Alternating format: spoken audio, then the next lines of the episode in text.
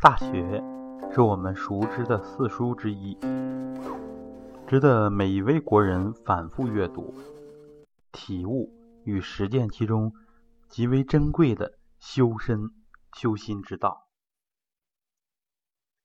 足以表征孔子治学修身之本的，莫过于《大学》。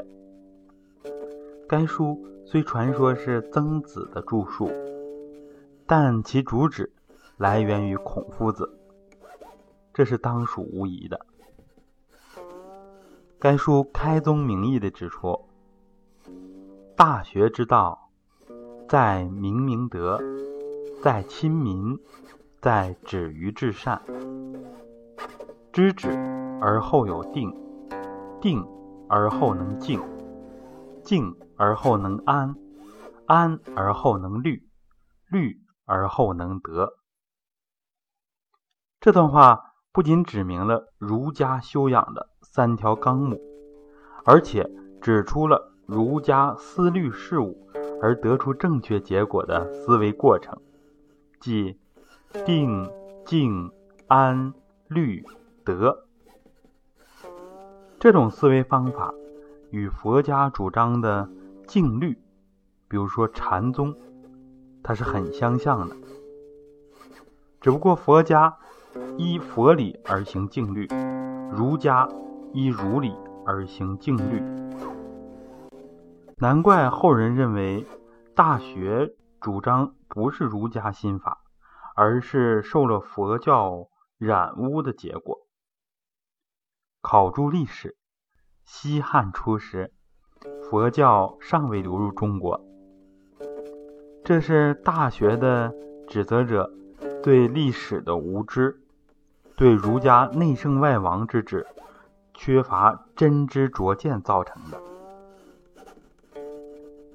在《大学》书中阐述了上述内容之后，紧接着又道出了儒家修为之八目：古之欲明明德于天下者，先治其国；欲治其国者，先齐其家，欲齐其家者，先修其身；欲修其身者，先正其心；欲正其心者，先诚其意；欲诚其意者，先治其知。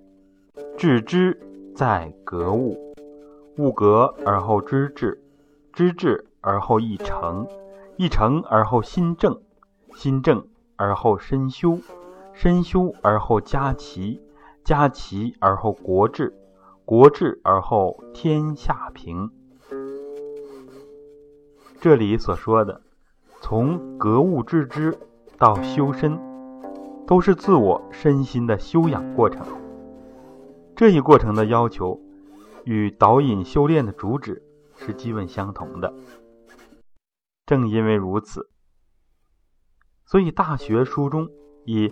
自天子以至于庶人，一是皆以修身为本，以此为总结。对这段讲述，明朝李卓悟曾有如下评述：文字极有条理，极有格式，三纲领处，鸳鸯画出，八条目出。金针渡人也，世间种种学问无不包括，后来种种病痛无不扫除，真圣人之文也。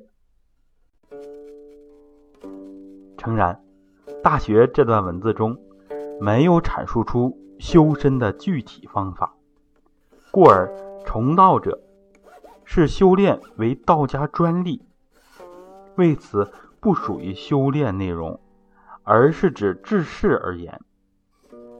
岂不知《道德经》中也是没有具体修炼方法的？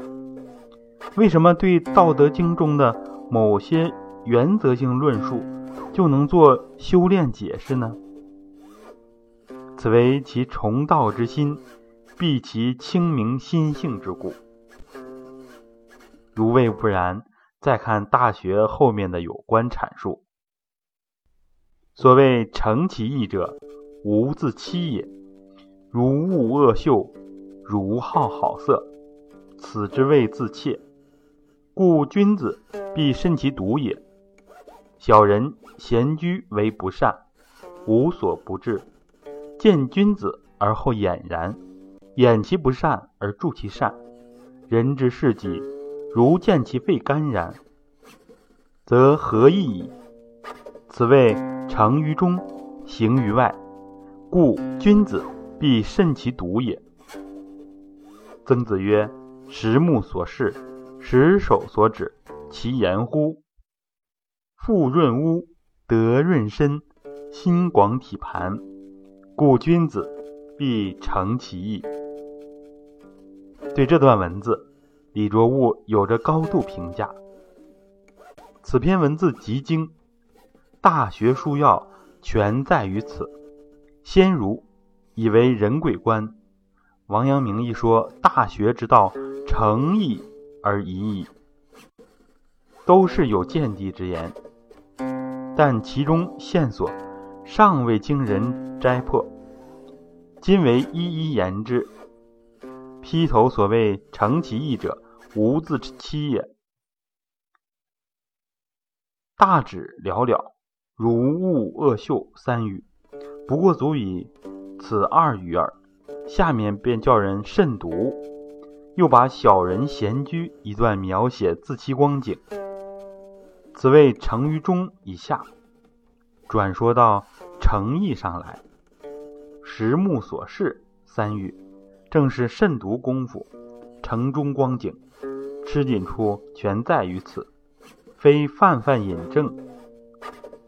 下面复润屋三语，不过指点形外景象一番，故末句又急急说到诚意上去，不是诚意，最为大学一书书要乎？又如大学中有所谓修身。在正其心者，身有所愤志，则不得其正；有所恐惧，则不得其正；有所好乐，则不得其正；有所忧患，则不得其正。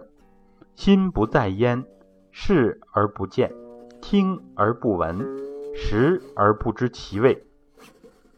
此谓修身在正其心。这与传统修养之陶冶性情、专心在道是如出一辙的。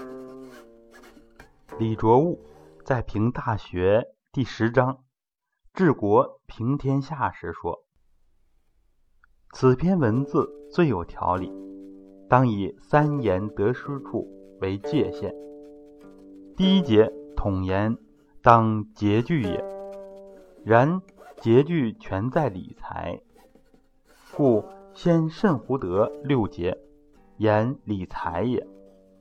然理财又在用人，故楚书曰：“这七节言用人也。”末后五节总把用人、理财合说一番，字字精神，句句景策，最为吃紧，最为详明。真正学问，真正经济，内圣外王。具备此书，岂若后世儒者，高谈性命，轻论玄微，把天下百姓痛痒置之不问。凡以说及理财为着也。常论不言理财者，绝不能平治天下。何也？民以食为天，从古圣帝。明王无不留心于此者。是啊，儒家内圣外王，当以修己以安民，当以天下为公为己任。好，大学我们就讲到这儿。